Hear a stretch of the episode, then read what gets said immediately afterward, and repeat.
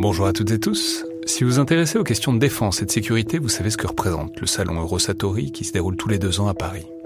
C'est cette année la 28e édition qui se tient du 17 au 21 juin prochain à Paris-Nord-Villepinte et Eurosatori, qui sponsorise cet épisode, sera comme à chaque fois le grand rendez-vous mondial de la défense et de la sécurité. Je veux juste dire, c'est un événement que je trouve très étonnant, assez fascinant. J'y suis allé pour la première fois il y a deux ans pour l'édition 2022. Et euh, vraiment, si vous vous demandez ce qui se fait dans le monde militaire et en matière de sécurité, c'est là qu'on peut voir les dernières tendances, depuis les plus grandes geekeries et les innovations du moment, jusqu'aux grands équipements du futur pour les armées et les forces de sécurité en France et dans le monde. Bref, si vous intéressez de près à ce monde-là, c'est le moment de vous inscrire pour ce qui sera la plus grande édition de l'histoire du salon, avec plus de 1900 exposants et 60 000 visiteurs, vous pouvez le faire en allant sur eurosatori.com.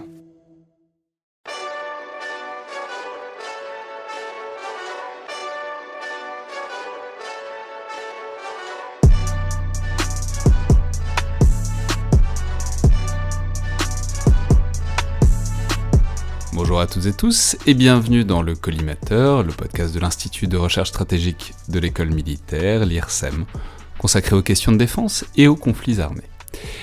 Euh, je suis Alexandre Jublin et aujourd'hui, avant l'entretien avec Thomas Gassilou, rapporteur du budget de l'armée de terre à, l'Assemblée nationale, j'ai le plaisir de recevoir l'ami Joseph Enrotin qui vient nous présenter donc le numéro de ce mois-ci euh, de DSI, donc le numéro 146. Alors racontez-nous Joseph, euh, ce qu'il y a au menu de ce beau numéro, j'ai vu notamment il y a une sorte de mini-dossier, une sorte de cluster d'articles autour de la question iranienne. Alors oui, bonjour, effectivement, on revient sur la question iranienne, et bien ma foi dans la, dans la foulée euh, de ce qu'on a pu euh, a pu observer donc du, face à face violent entre guillemets du dialogue de la violence euh, qui s'est produit entre les, États-Unis et l'Iran en revenant avec trois points de vue trois points de vue différents donc Alexandre Sheldon Duplex sur l'évolution en fait de la marine iranienne Hein, donc euh, Alexandre en fait est co-auteur euh, de Flotte de combat, donc l'ouvrage de référence euh, bien, bien connu sur, sur l'évolution des flottes. Mais Alexandre travaille beaucoup aussi sur la stratégie évidemment derrière l'emploi de, ces de, de, flottes et il montre le process de diversification qui s'est produit au niveau, de, au niveau de la marine. On revient également sur la stratégie iranienne d'une manière plus large avec Mathieu Anquet qui a beaucoup travaillé dans sa vie sur, sur, sur la question iranienne et qui montre qu'en fait, euh, les choses sont parfois plus compliquées euh, euh, qu'on peut, qu'on peut l'imaginer, notamment dans le process de diversification de la stratégie iranienne. Il ne s'agit pas uniquement d'utiliser des forces conventionnelles, il s'agit aussi de pouvoir s'appuyer sur un certain nombre de proxys, ce qui pose évidemment un certain nombre de, questions. Hein. quel est le degré de latitude de ces proxys et, que peuvent-ils Donc les proxys sont tous les groupes combattants, aussi bien le Hezbollah que les certains rebelles yéménites. Tout à fait, qui permettent à l'Iran de développer une véritable stratégie régionale, en fait, euh, bah, en s'appuyant sur des alliés euh, qui, eux, sont sur le terrain, concrètement, et où, effectivement, bah, derrière la mort du général Soleimani, il y avait la question du maintien, finalement, de cette stratégie-là, vu que c'est lui qui a tissé, si vous voulez, tous les, tous les liens euh, entre l'Iran et, et, ces groupes. Question sur laquelle on revient d'ailleurs avec un chercheur canadien, Faraz Rezae, bah, pour voir, finalement, quelles sont les limites de, ces groupes. Alors, pas tant les limites en termes militaires, parce que leurs euh, capacités militaires sont très diversifiées hein, en fonction des différents groupes, euh, mais leurs limites en termes de liberté de manœuvre, parce que ce n'est pas tout d'avoir un, allié tel que l'Iran, euh, il faut voir si l'allié est effectivement capable de soutenir ces groupes en cas de, en cas de coup dur. Bref, c'est un dossier qui ne permet pas évidemment de faire le tour de l'ensemble de la question, mais qui permet de le débroussailler sous un angle un peu plus stratégique.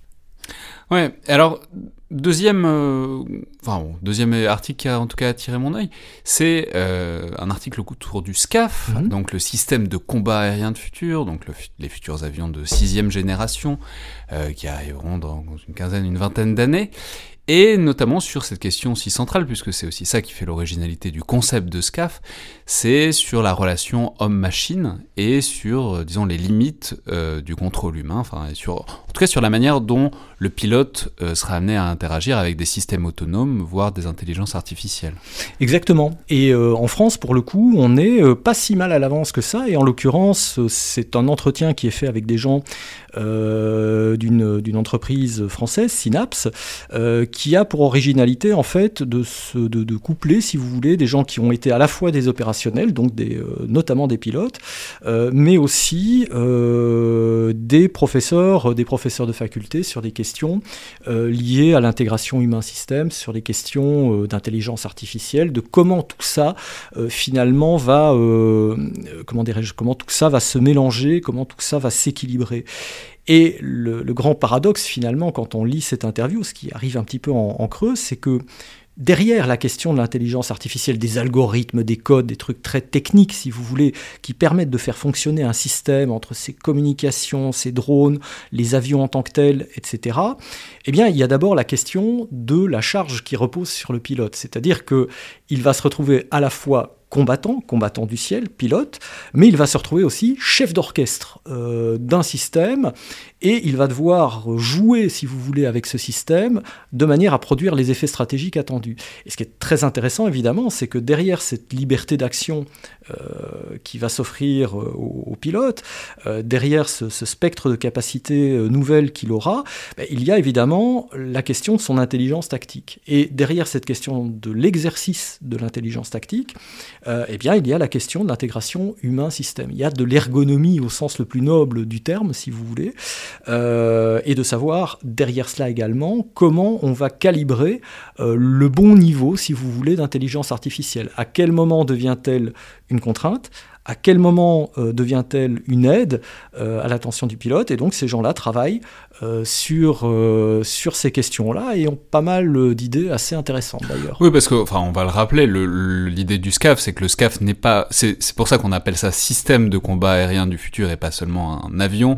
C'est l'idée que l'avion, enfin l'aéronef en tout cas, sera en réseau avec d'autres aéronefs, notamment des drones, et que du coup, il faut trouver, euh, disons, un mix, un mélange pour que le pilote dans, du SCAF soit capable de tout gérer à la fois dans une certaine mesure. Exactement, c'est tout à fait ça. Donc on est dans une logique de, chef d'orchestre. Vous avez un pilote qui lui-même est dans un avion, donc déjà il y a tout ce qui est lié euh, à l'avion en tant que tel, mais pour accomplir sa mission, cet avion va s'appuyer sur d'autres choses, euh, dont une série de drones, des drones qui pourront faire par exemple du brouillage électronique, d'autres qui vont emporter des armements, qui seront simplement des remorques à munitions, mais d'autres qui pourront être aussi des éclaireurs euh, pour, pour l'ensemble du système, et tout ça en gérant évidemment toutes les communications euh, nécessaires au fonctionnement de l'ensemble, mais aussi les communications avec le reste des forces. Euh, l'armée de terre, avec la marine, euh, des forces alliées, etc., etc., rapport au transfert d'informations que les uns et les autres pourront faire. Donc l'un dans l'autre, c'est une question qui est effectivement assez intéressante, et derrière les technos, ben, on conserve des hommes. Alors, dernier article sur lequel je voulais vous interroger, c'est, je vois dans un, recoin du, du programme, que il y a un article sur les phénomènes aérospatiaux non identifiés. Alors ça, vous n'allez pas nous parler d'OVNI quand même, euh, Joseph? Eh bien, un petit peu quand même. Euh, en fait, on a plusieurs cas documentés euh, d'observation d'aéronefs, ou en tout cas de choses volantes, avec des comportements physiques assez aberrants, a priori, hein, qui ne répondent a priori pas aux, lois de la physique, avec des observations qui sont documentées de la part notamment d'un certain nombre de pilotes de, de l'US Navy.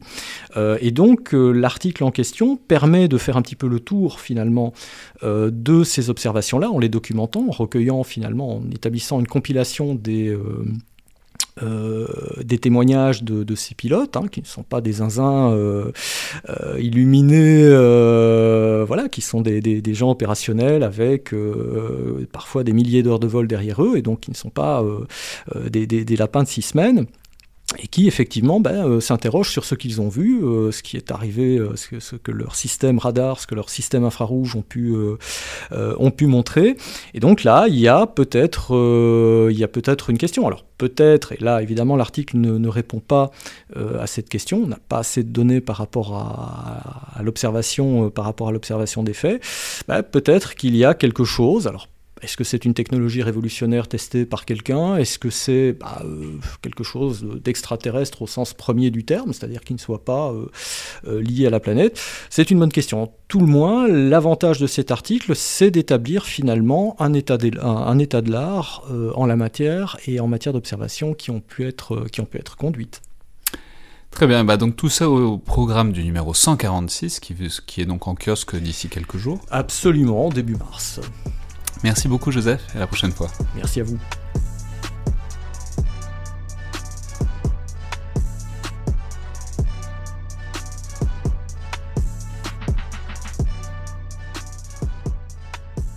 Bonjour à toutes et tous et bienvenue dans le Collimateur, le podcast de l'Institut de recherche stratégique de l'école militaire, l'IRSEM, consacré aux questions de défense et aux conflits armés. Je suis Alexandre Jublin et aujourd'hui j'ai le plaisir de recevoir Thomas Gassilou, député de la 10e circonscription du Rhône, euh, député de la majorité, LREM je précise, et en premier lieu, pour ce qui nous intéresse aujourd'hui, membre de la commission de la défense et des forces armées, euh, rapporteur du budget de l'armée de terre, et euh, membre aussi du groupe d'études sur les industries de défense. Donc bonjour et merci beaucoup d'être là. Bonjour. Alors, je vais tout de suite préciser que vous êtes évidemment notre premier homme politique, notre premier invité homme politique je ne sais pas s'il y en aura beaucoup, mais en tout cas, c'est très intéressant parce que vos activités posent plein de questions auxquelles on va essayer de répondre euh, sur l'interaction entre la politique et le monde de la défense, et en particulier sur le rôle du Parlement, et je crois qu'il y a vraiment un truc à creuser là, en particulier euh, dans le système politique et constitutionnel français. Alors, je, je vais peut-être commencer aussi par dire que vous avez une spécificité supplémentaire, c'est que vous avez été militaire, enfin, vous avez en tout cas porté l'uniforme, euh, et vous l'avez porté même en opération extérieure il y a quelques années, puisque vous avez été chasseur alpin. Bah alors racontez-nous ça peut-être, euh, ce qui vous a fait, euh, je sais pas, vous engager très simplement.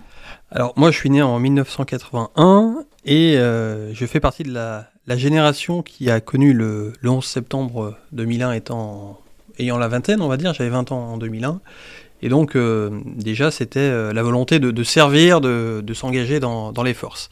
Par ailleurs, euh, étant né en 1981, la plupart de mes amis qui ont quelques années de plus ont fait leur service national. Et moi, je suis arrivé dans la génération qui a connu les JAPD. Et, eh, vous étiez très jaloux, du coup j'étais, On va dire que j'étais curieux de, des histoires qui m'avaient été racontées, euh, avec souvent euh, du positif, de voir un peu ce qui se passait derrière les portes des, des casernes.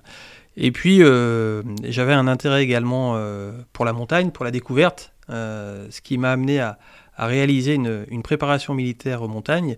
Et c'est à l'issue de cette préparation militaire que j'ai signé un contrat ESR, donc engagement à signer dans la réserve, euh, sachant que j'avais également euh, fait un séminaire jeune de l'IHEDN qui m'avait donné quelques clés de compréhension des questions stratégiques. Et j'avais cette volonté d'aller plus dans l'opérationnel. Donc l'IHEDN, on va rappeler, c'est l'Institut des des hautes études en défense nationale. On en reparlera euh, d'un moment ou un autre dans le podcast parce que c'est un institut qui est très important, notamment dans certains milieux, enfin qui, a un vrai rôle dans le monde de la défense. Euh, on peut pas en parler là parce que ce serait euh, un podcast, voire des podcasts à part entière. Mais donc vous êtes, vous étiez réserviste? Oui.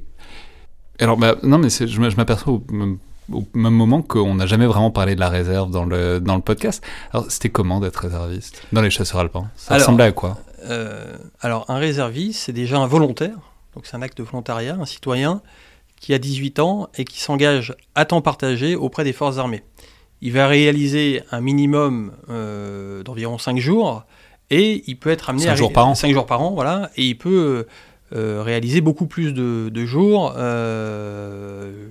y compris être projeté en opération extérieure jusqu'à 4 mois dans l'année. C'est quelqu'un qui a les mêmes droits et devoirs qu'un militaire d'actif, mais simplement la différence, c'est que euh, il a euh, une activité dans le civil euh, par ailleurs. Les réserves ont, profondément évolué hein, depuis la, suspension du, service national et depuis, les années 2000, on a une réserve nouvelle version qui a, qui est apparue et qui a encore été rénovée en 2015 avec la création de la garde nationale. Donc être réserviste, c'est tout simplement donner un peu de son temps pour servir auprès des forces armées. Et donc vous, en tant que chasseur alpin, enfin du coup vous vous entraîniez euh, régulièrement C'était Alors, quand on est dans la réserve, on peut l'être de deux manières. Soit on peut être un individuel rattaché aux forces, qu'on appelait avant les compléments individuels, ou soit on peut être intégré dans une unité organique de réserve, les unités intégrées de réserve.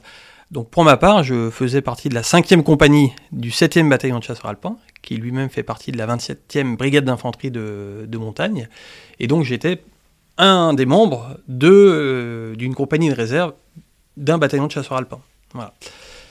Mais donc ça ressemblait à quoi au quotidien? Alors, euh, ça ressemble déjà à beaucoup de, formations, euh, à la fois... Parce que le minimum c'était 5 jours, mais vous c'était combien quoi? Alors moi j'ai plutôt eu un engagement assez important dans la réserve avec plutôt 60-90 jours par an, voire même 120 jours en 2007 puisque j'étais projeté en, en OPEX. mais je crois que la, moyenne à l'époque, c'était une trentaine de jours. la moyenne actuellement, elle est plutôt proche de 40 jours. Donc c'est quand même un engagement qui est assez important. qui se fait pour beaucoup de réservistes, souvent sur les temps de, de congé ou pendant les week-ends, donc qui est complémentaire à l'activité professionnelle. Et donc parmi le contenu de la mission, c'est beaucoup de formation. Euh, formation, si je prends l'armée de terre, aux missions communes de l'armée de terre, les, missions pro-terre, euh, avec les spécificités qu'on a, donc là notamment la montagne, toutes les formations d'adaptation à la, montagne, pour évoluer dans le milieu montagnard, que ce soit de manière individuelle ou, collective. Et au-delà de cette partie formation, il y, a, il y a des missions qui sont importantes pour la réserve. Et notamment, les réserves aujourd'hui euh, contribuent largement à l'opération euh, Sentinelle sur le territoire euh, national. Tous les jours, on a plus de 1000 réservistes qui sont projetés sur le territoire national. Bah, et donc vous l'avez dit, en, 2007, vous avez été projeté, enfin vous avez été envoyé en OPEX, donc en opération extérieure. alors en 2007, c'était en Côte d'Ivoire, j'imagine? Exactement, dans le cadre de l'opération Licorne.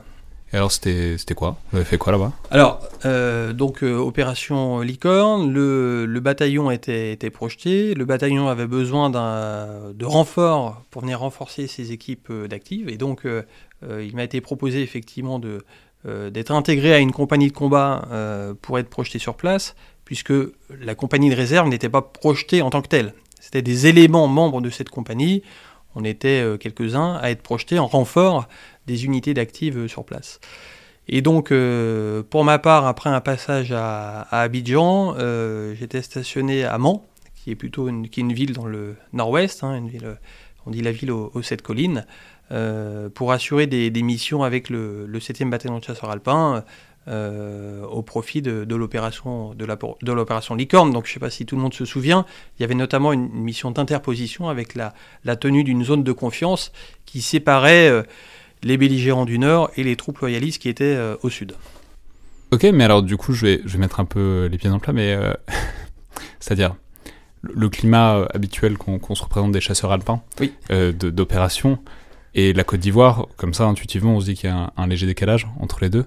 Donc ça ressemblait à quoi vos missions, enfin avec vos spécificités de chasseurs alpins quoi C'était quoi l'intérêt, disons l'ajout opérationnel des, des chasseurs alpins dans un milieu quand même euh, très différent de, de, de, vos, de, votre espace d'entraînement, j'imagine. Alors, les chasseurs alpins développent une spécificité et un aguerrissement qui leur, qui les rend capables d'exercer euh, en zone euh, montagnarde, et notamment par grand froid. Ils ont cette spécificité-là, mais j'allais dire qui peut le plus peut le moins, ou on peut également dire entraînement difficile, guerre facile, et le fait de développer cette capacité à intervenir dans un milieu difficile, rend d'autant plus à l'aise, y compris pour intervenir euh, euh, dans tout type de, conditions. Mais, même en Côte d'Ivoire, vous étiez en milieu montagnard ou pas Non, alors, non, je disais c'était la ville aux sept collines, mais il n'y a pas eu d'intervention spécifiquement en milieu euh, montagneux. Mais tout simplement, je vous répondrai que les trois bataillons de chasseurs alpins qu'on a sont des unités d'infanterie et elles sont en mesure d'exécuter des missions d'infanterie au même titre que, que les autres. Voilà, donc les chasseurs alpins développent des capacités propres à l'intervention en milieu montagnard, mais sont en mesure, en mesure également d'intervenir euh, sur tout type de, milieu. Et euh, vous êtes resté combien de temps donc? Donc les OPEX, 4 mois. Ok. Donc début 2017, hein, début, début 2007, euh, pardon. à titre personnel, c'était pas forcément forcément ça, ça, ça s'inscrivait euh, juste à la fin de mes études, puisque j'ai terminé mes études en 2006. J'ai d'ailleurs eu mon, premier fils euh, fin 2006, et quelques semaines euh, plus tard, je partais avec mon, bataillon pour 4 mois, avec un retour peu avant l'été 2007. Et ça vous a... Ça vous a satisfait? Enfin, vous aviez vu ce que vous voulez, ce que vous vouliez voir? Enfin, ce que vous, ce que, ce que vous imaginiez en vous engageant dans la réserve et dans, dans l'armée? Alors, le il y, a eu, euh, c'est qu'une partie de l'engagement dans la réserve, puisqu'il y a eu notamment des missions sur le territoire national, notamment à l'époque euh, des missions d'encadrement ou des missions, euh, j'étais par exemple pour le 60, 60e anniversaire du débarquement de Provence, des missions Vigipirate, l'opération Vigipirate avant l'opération Sentinelle. Et on va dire que c'est vrai que la projection en opération extérieure est un peu un aboutissement de l'ensemble de ce qu'on apprend à faire précédemment. Et c'est vrai qu'on on peut voir, euh, beaucoup de choses. Il y a, aucun jour ne, se ressemble euh, quasiment. Euh, et donc, oui, à l'époque, on peut dire que comme, comme jeune réserviste, j'étais j'étais satisfait d'être projeté, sans pour autant que tous les jours soient une partie de plaisir d'une certaine manière. Et vous gardez des liens? Enfin, je sais pas, les, les, les, les, les gens, enfin les soldats avec qui vous êtes partis, vous les, vous les revoyez encore? Alors bien sûr, euh, j'en revois certains. Euh, alors entre-temps, euh, chacun a, a progressé. Il y en a qui sont encore dans le bataillon Bien entendu. J'ai eu l'occasion d'ailleurs dans le cadre de l'une de mes missions de parlementaire de me rendre l'an dernier au 7e BCA qui entre-temps a déménagé de Bourg-Saint-Maurice à, à, Vars. Et même lors de passage en opération extérieure, euh, on avait un déplacement euh, il y a environ un an avec la ministre des Armées à, Thessalie, au nord du Mali. Quelqu'un est venu me taper euh, sur l'épaule et je me suis retourné. C'était quelqu'un qui était avec moi au 7 il, y a une, il y a une dizaine d'années qui était devenu entre-temps, qui faisait partie maintenant des GCM, des groupements commando montagne. Bon alors ensuite vous êtes revenu à une vie normale, donc sans trop de difficultés, on, on l'a compris. Vous avez eu toute une vie professionnelle dans le civil. Vous êtes resté réserviste encore après? Alors, euh, je suis resté réserviste. Par contre, euh, vu le, développement, la création et le développement de mon entreprise, j'ai eu beaucoup moins de temps à partir de, 2008. Euh, et donc, j'ai pas pu continuer beaucoup d'activités dans la réserve. Et aujourd'hui, de fait, mon statut de parlementaire ne me permet pas d'avoir un engagement en parallèle dans la réserve, à la fois pour une question de temps, et je crois que formellement, il y a une jurisprudence qui fait qu'en France, un parlementaire ne peut pas être en même temps réserviste. Ouais, mais alors du coup, euh, vous, donc vous êtes présenté en 2017, vous avez été élu, vous êtes arrivé au Parlement, et euh, bah, du coup vous êtes un peu spécialisé défense, puisque vous êtes euh, donc membre de la commission de la défense et des forces armées. Comment ça s'est fait? Enfin, comment, comment vous avez choisi ou vous avez ou on vous a dit que c'était puisque vous connaissiez ça autant autant y aller? Alors, ce qu'il faut voir, c'est déjà euh, le nombre de parlementaires qui ont déjà eu une expérience défense. Si on prend il y a encore une dizaine d'années, euh, vous aviez euh, un parlement composé en grande partie d'hommes et d'hommes qui avaient réalisé à minima leur service militaire. Il y a eu deux grandes évolutions ces dernières années. Euh, d'une part, il y a eu un rajeunissement du, Parlement, en tout cas de l'Assemblée nationale, qui fait qu'aujourd'hui, euh, beaucoup d'hommes, beaucoup de députés hommes de ce Parlement n'ont même pas fait leur service national, puisqu'ils sont nés euh, dans les années 80 ou 90. Et il y a eu un deuxième mouvement, c'est un phénomène de féminisation. Dans notre groupe, on a 47% de, femmes, ce qui fait que il y a encore 10 ans, vous aviez peut-être les trois quarts des députés qui avaient eu une expérience militaire. Aujourd'hui, il y a peut-être la moitié de la moitié, puisque vous avez déjà la moitié d'hommes, et parmi eux, la moitié n'ont pas fait leur service. Donc vous êtes passé de 75% de députés qui avaient une expérience militaire à 25%. Et parmi euh, ces députés, le nombre de députés qui ont fait, euh, qui ont eu l'occasion de participer à une opération extérieure, ça se compte euh, sur les doigts d'une main. Mais alors c'est intéressant. J'ai cherché et j'ai pas, pas réussi à trouver combien il y avait de militaires ou d'anciens militaires. Alors il y, en a un, une qui est militaire d'active. Euh, c'est l'exception, et d'ailleurs bah, ça s'explique aussi parce que jusqu'à récemment c'était c'était pas possible d'être militaire d'active et euh, d'être d'exercer une fonction élective. Euh, mais alors vous, vous, savez alors, je pense que de tête, moi j'ai trois, trois personnes en tête, effectivement qu'on peut citer. Laetitia Saint-Paul que vous, que vous mentionnez, effectivement. qui était, je crois, dans un bataillon logistique de mémoire. Euh, et euh, Jean-Michel Jacques qui était infirmier chez les commandos euh, marines. Donc de mémoire, nous sommes les trois députés, d'ailleurs tous les trois du groupe majoritaire, qui ont eu une expérience, on va dire, dans les armées en étant projetés, en tout cas sur le territoire, en, opération extérieure. Il y a, peut-être d'autres députés qui ont eu des expériences similaires, mais dans tous les cas, je pense qu'on est 4 ou 5 euh, maximum. Et donc, pour répondre à votre question, euh, quand euh, on a été élu député, qu'il a fallu effectivement choisir parmi les 8 commissions laquelle nous allions intégrer, il y a déjà eu une répartition par groupe politique, au prorata du poids relatif de chaque groupe. Et ensuite, quand au sein du groupe majoritaire, il a fallu désigner les personnes qui allaient rejoindre la commission de la défense, bien entendu, on a regardé les expériences de chacun et compte tenu des évolutions sociologiques dont je parlais précédemment, euh, les quelques-uns qui avaient eu euh, la chance d'avoir une expérience militaire, euh, c'est vrai qu'on nous a dit en priorité, ça serait bien de valoriser cette expérience au sein de la commission de la défense nationale et, et, des forces armées. Vous êtes tous les trois dedans. Et du coup, avec Jean-Michel Jacques, on, en fait partie. et Laetitia Saint-Paul a dû rejoindre la, commission des, des affaires étrangères. mais alors, ça se passe comment? Je veux dire, qu'est-ce que vous alors, il y, a deux parties à cette question. C'est d'abord qu'est-ce que vous faites, mais euh, même puisqu'on est là-dessus et sur cette interaction et sur le fait qu'il n'y a pas tant que ça de députés qui, sont, qui, ont une expérience militaire, comment ça se passe en fait l'interaction sur ces sujets-là avec des députés qui n'ont pas d'expérience directe? Euh, Est-ce que vous êtes parfois surpris de leur connaissance ou de leur méconnaissance de certains sujets? Enfin, je veux dire, quelle, quelle, euh, quelle image vous avez maintenant de la familiarité des représentants avec l'armée et comment ça s'oppose ou pas avec ce que vous, ce que vous que vous, vous en faisiez? Alors déjà, le fait d'avoir servi dans les armées n'est pas une garantie d'avoir des bonnes connaissances concernant les armées, puisqu'on a eu une vision très parcellaire, moi pour ma part euh, dans une unité euh, d'infanterie par exemple, euh, qui est euh, un tout petit bout du dispositif de défense au, global. Et inversement, euh, il y a des gens qui n'ont pas eu l'occasion de, servir dans les armées ou qui n'ont fait que leur service national et qui ont développé euh, par d'autres canaux des connaissances extrêmement fines du milieu de, de la défense. donc le, quand on rejoint la commission de la défense, on assiste à, beaucoup d'auditions, on rencontre énormément les, les, forces, on est membre de missions d'information, on peut être amené. Ah, attendez, je vais vous la poser brutalement du coup cette question. Le niveau moyen est bon ou pas?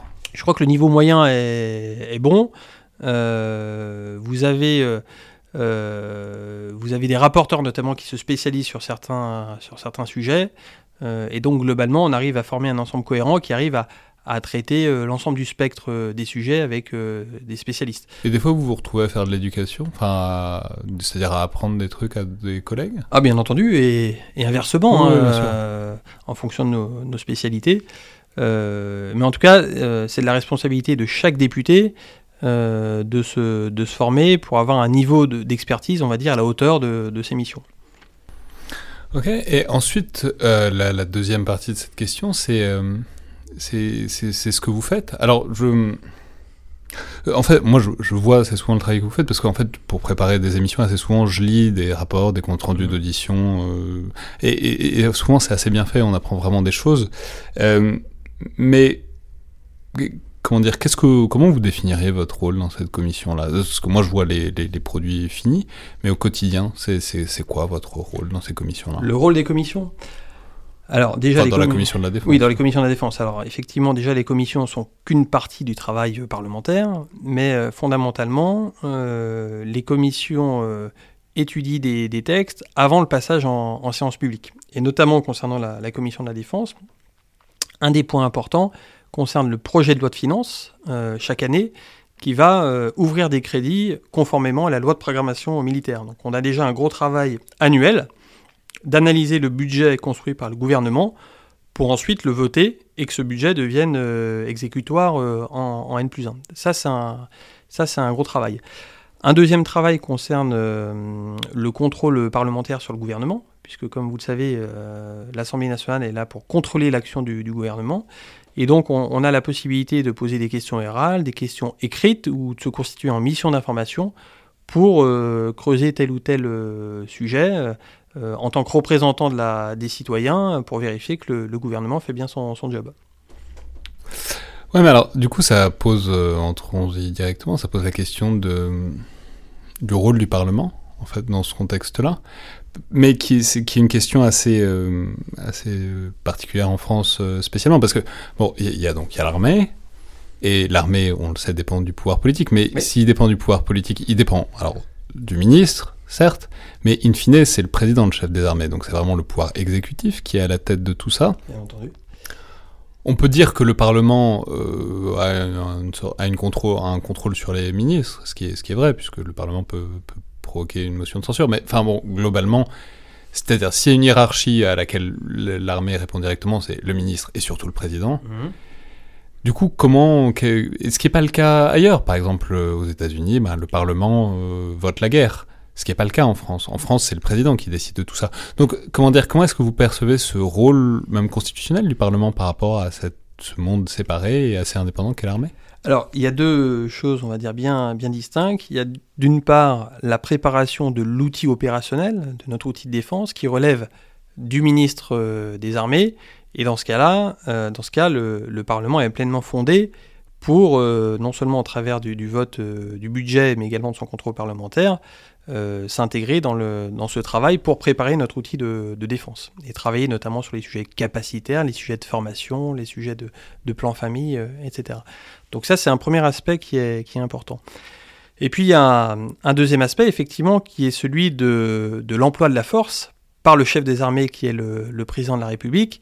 Et effectivement, la Constitution là, prévoit un, lien euh, différent, puisque le chef de l'État peut seul euh, décider de, l'emploi de la force, mais sous trois jours est tenu d'en informer le Parlement et même de lui demander son avis si l'opération euh, dure davantage que 4 mois. Donc ça, c'est le cadre, on va dire, vraiment institutionnel de, base. Après, au-delà de, ce cadre, on, peut, on a des contacts au quotidien pour faire part de, notre avis et, et, influer potentiellement sur la décision, même si institutionnellement, la Constitution ne le prévoit pas par ailleurs.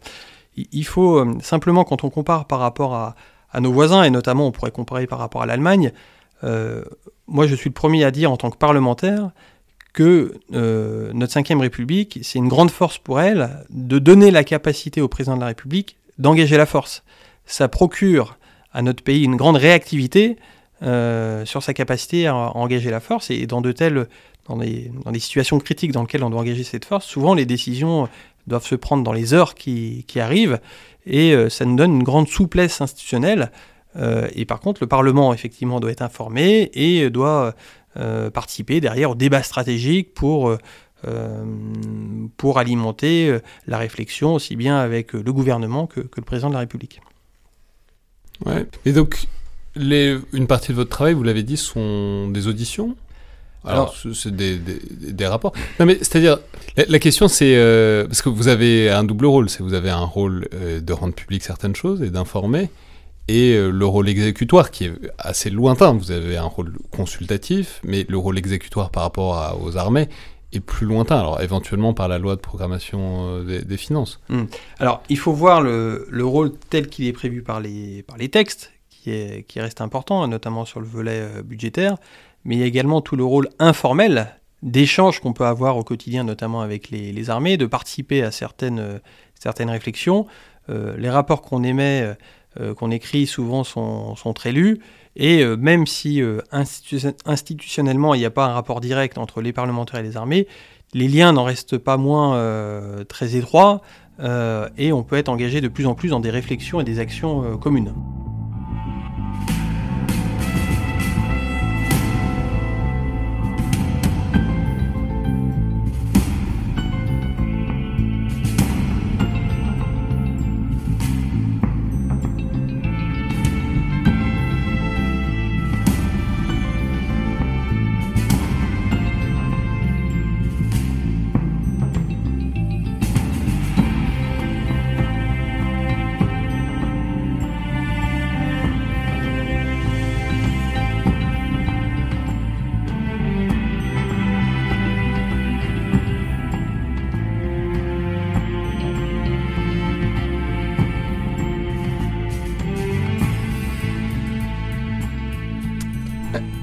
Maintenant, si on entre peut-être un peu plus dans le dans le concret, puisque en fait vous avez produit récemment, donc en octobre dernier, un rapport euh, sur la préparation et l'emploi des forces euh, de l'armée de terre. Alors on peut pas évidemment le détailler totalement, il fait 90 euh, pages.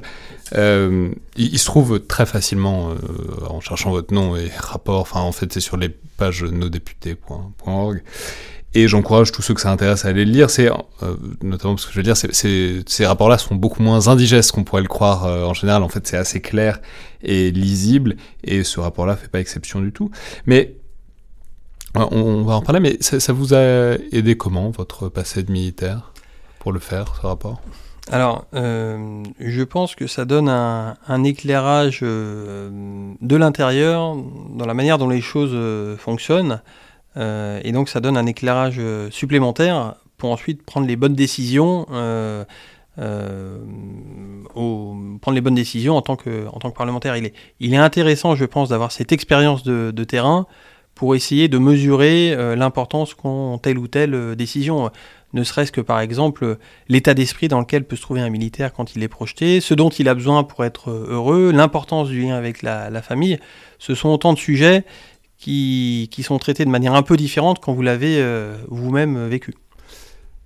Et euh, mais même parce qu'il y a tout un volet du rapport qui parle des équipements. Enfin, je veux dire, c'est encore les équipements que vous avez vus vous. Enfin, vous avez une familiarité avec tout ah ça bah. ou c'est c'est un truc où ça a déjà changé ou vous êtes déjà ah loin de tout ça? Vous savez que les équipements dans les forces, il y en a qui euh, ont été euh, mis en route euh, dans les années 70, avant même que vous comme moi ne soyons nés. C'est d'ailleurs la boutade que j'avais fait quand j'avais fait un rapport sur l'accélération de Scorpion en indiquant que le VAB, le véhicule d'éléments blindés, était un véhicule qui été mis en service avant même ma propre naissance et qui avait plus de plus de 40 ans.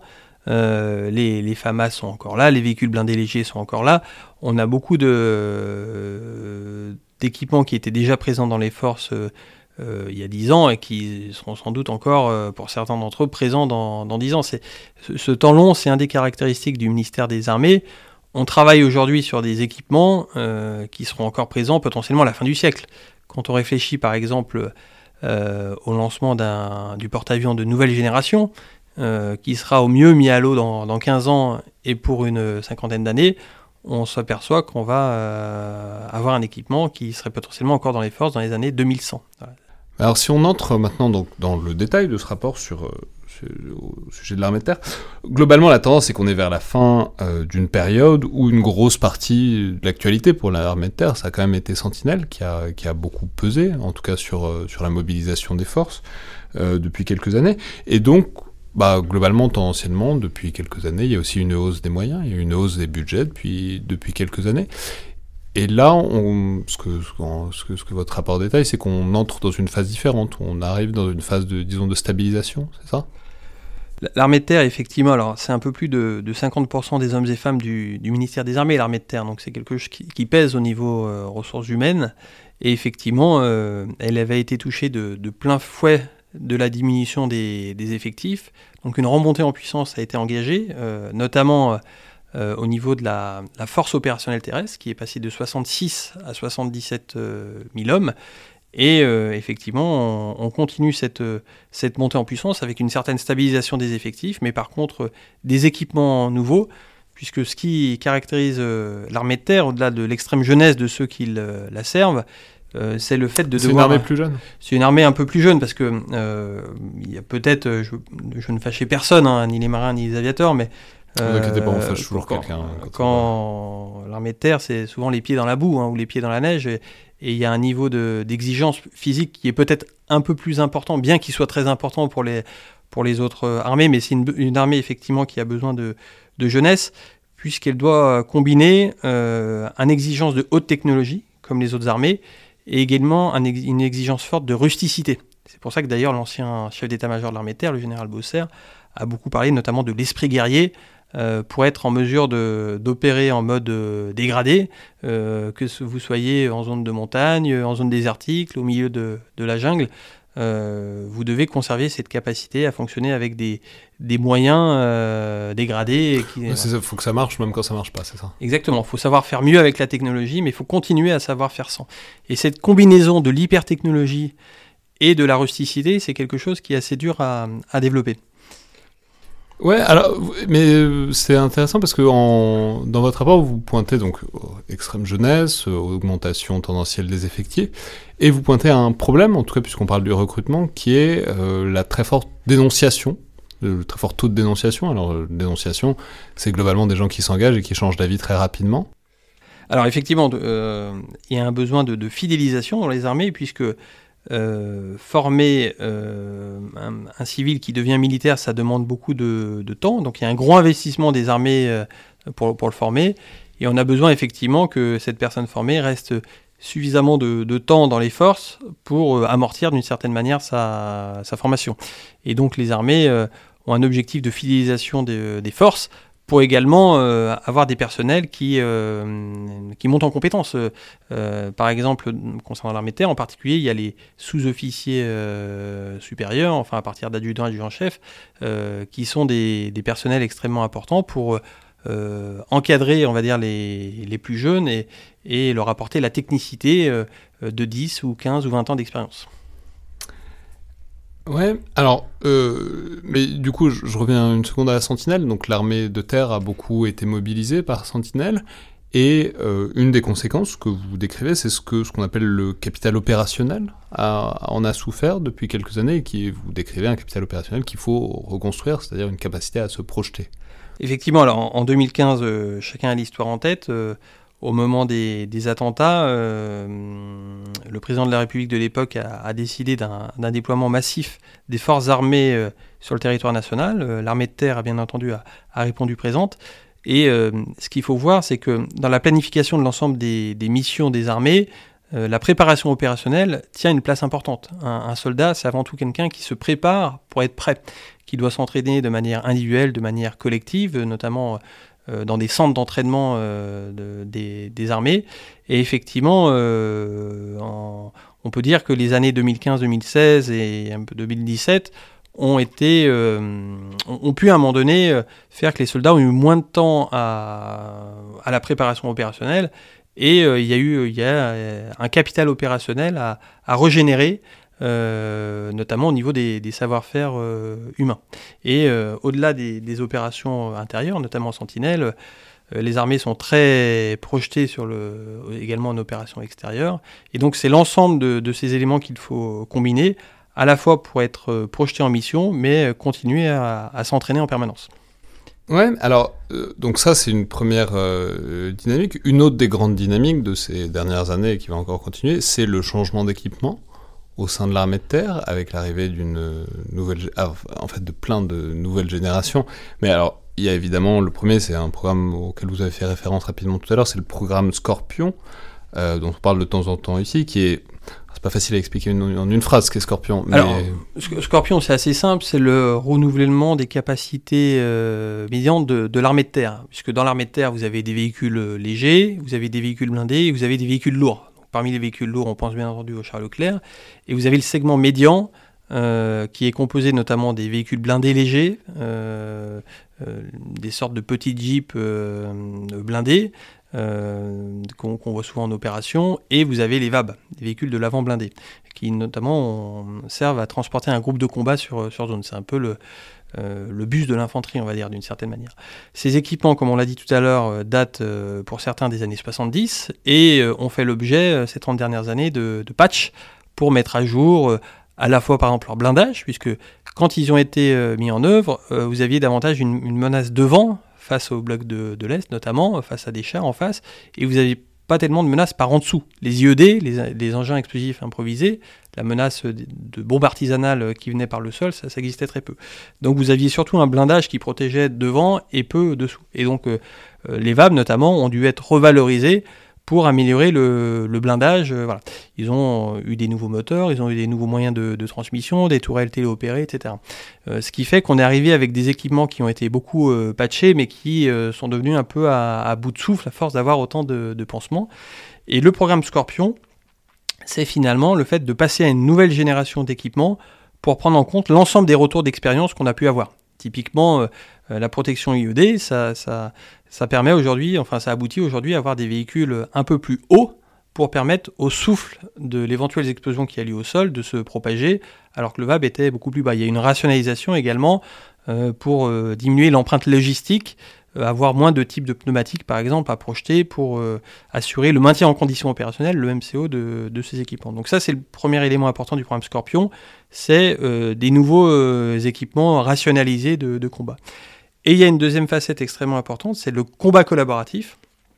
C'est le fait de dire que l'efficacité d'une armée, au-delà de l'efficacité de chaque pion tactique, c'est l'efficacité globale.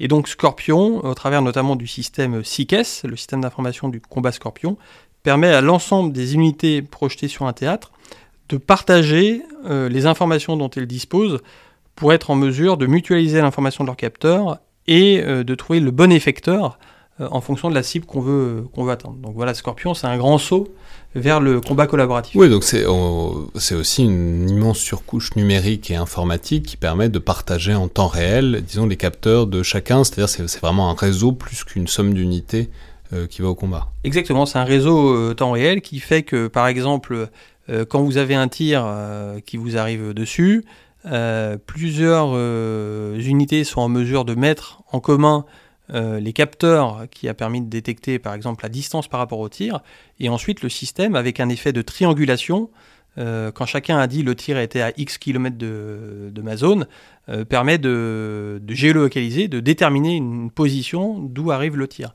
Et le système va jusqu'à euh, à dire, bah voilà, parmi l'ensemble des unités dont je dispose sur le théâtre, la plus pertinente pour proposer une riposte est telle, telle, telle, unité. Et donc vous mutualisez les capteurs et vous utilisez derrière le bon effecteur.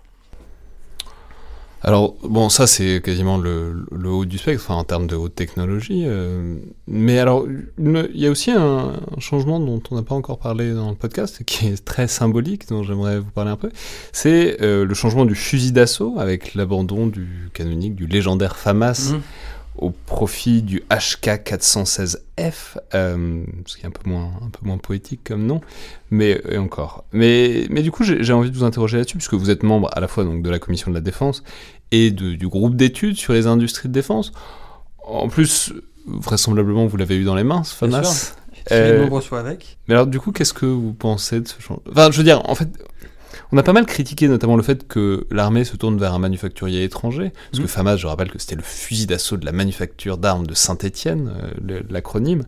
Ici, c'est le HK, donc c'est Éclair et Koch, donc un manufacturier allemand vous êtes, oh, pas anecdotiquement, vous êtes aussi de la région euh, originellement. Enfin, vous êtes, je sais qu'il y a une rivalité entre Lyonnais et Stéphanois, mais enfin, vous n'êtes pas très loin. Quoi. Mhm. Non, mais du coup, qu'est-ce que vous pensez de ce choix et de, ce changement de génération et de ce choix aussi d'un manufacturier étranger? Puisque c'est une question qui, qui s'est posée. Alors, euh, effectivement, le, le, FAMAS, c'est un très bon euh, fusil quand il est, quand il est sorti. mais force est de constater que les choix qui ont été faits précédemment n'ont pas forcément conduit à, euh, à, moderniser ce fusil et à entretenir ce qu'on appelle la BITD, la base industrielle et technologique de défense, autour de, de cet armement euh, individuel. Euh, des priorités notamment. C'est-à-dire bah, C'est-à-dire que quand, vous êtes un pays de la taille de, de, la France, avec le budget que vous avez, entre les différentes capacités la dissuasion qui consomme une bonne partie du, budget, euh, les investissements que vous devez faire pour votre marine, pour votre armée de terre, pour votre armée de l'air, euh, vous avez parfois des, priorités à établir. Et je pense que c'est un mystère pour chacun que il y a 10 ans, il y a 20 ans, la priorité portait davantage sur des équipements de haute technologie et peut-être que l'armement individuel du fantassin euh, n'a pas été considéré comme euh, euh, l'investissement le, plus stratégique sur lequel il, fallait entretenir des, industries de, pointe à ce sujet-là. Personnellement, je le regrette, puisque je pense que c'est un équipement éminemment stratégique d'avoir son, son, propre fusil. Alors aujourd'hui, effectivement, le HK416F a été, euh, a été commandé. C'est un, c'est un très bon fusil. Euh, et l'important aujourd'hui, c'est que le. Il, est, mieux en quoi, juste? Alors, il est.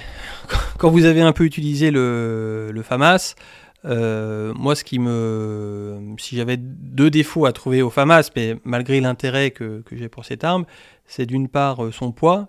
Et d'autre part, le fait que il peut avoir tendance à. Enfin, c'est un, fusil un peu complexe. Quand vous le, quand vous démontez un FAMAS et que vous devez l'entretenir notamment, euh, c'est pas forcément euh, très simple. Enfin, les, euh, les anciens se souviendront du percuteur de la tête de Mickey, enfin, toutes ces, toutes ces choses-là. Euh, c'est vrai que le, le, HK 416, au-delà de, sa performance de tir, est beaucoup plus léger, beaucoup plus simple. Il a des, des viseurs qui s'adaptent de manière beaucoup plus universelle grâce à sa connectique dessus. Et puis, point important, il est beaucoup moins cher, puisque je pense qu'il y a eu, euh, concernant le FAMAS, une faible émulation des industriels à ce sujet-là. Il n'y a pas eu une forte intensité concurrentielle qui fait que petit à petit. Parce que c'est resté le même modèle pendant des dizaines d'années. Voilà, et peut-être que les industriels n'ont pas été suffisamment challengés. Et donc petit à petit, vous aviez euh, quasiment. Euh, je ne veux pas vous dire de bêtises, mais l'exemple qu'on m'avait donné, c'était le Charter FAMAS qui valait quasiment le même prix que le HK en, tant que tel, puisque vous aviez des petites unités à produire. Nous n'avons pas su exporter ce, ce matériel. Et donc ce qui compte aujourd'hui, c'est que le modèle qui a été retenu, et je partage tout à fait ce choix, corresponde aux besoins opérationnels des armées. Par ailleurs, avec les Allemands, on a quand même toute une série de coopérations communes. On va également fabriquer l'avion du futur ensemble, on va également fabriquer le, char du futur ensemble avec des partages industriels. Et euh, donc on, est dans cette euh, Europe de la défense là qu'on construit. Et d'ailleurs concernant l'entreprise HK, si vous avez bien suivi l'actualité, vous avez vu que il n'est pas impossible qu'il y ait un changement d'actionnaire dans les prochaines années, et peut-être pourquoi pas un actionnaire français. Très bien. Bah, merci beaucoup Thomas Gassino. Avec plaisir. C'est donc le Collimateur, le podcast de l'IRSEM, l'Institut de recherche stratégique de l'école militaire. Je rappelle que toutes vos suggestions et vos remarques sont les bienvenues. Vous pouvez nous les envoyer sur les réseaux sociaux par mail à l'IRSEM. Euh, et puis n'oubliez pas, abonnez-vous, notez, commentez le podcast, puisque ça aide beaucoup à sa diffusion. Merci à toutes et tous, et à la prochaine fois.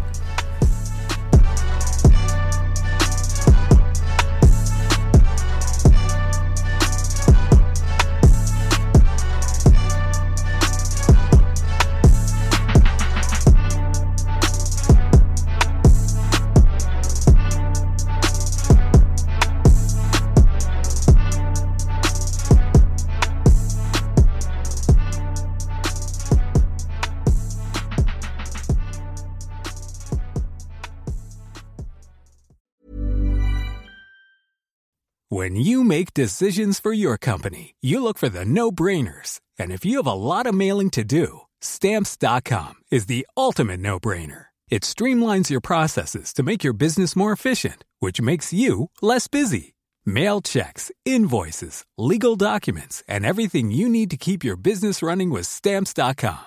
Seamlessly connect with every major marketplace and shopping cart Schedule package pickups and see your cheapest and fastest shipping options from different carriers with rates up to 89% off USPS and UPS rates. And with the stamps.com mobile app, you can take care of mailing and shipping wherever you are. Make the same no-brainer decision as over 1 million other businesses with stamps.com. Sign up with code program for a 4-week trial plus free postage and a free digital scale. No long-term commitments or contracts. That's stamps.com. Code program.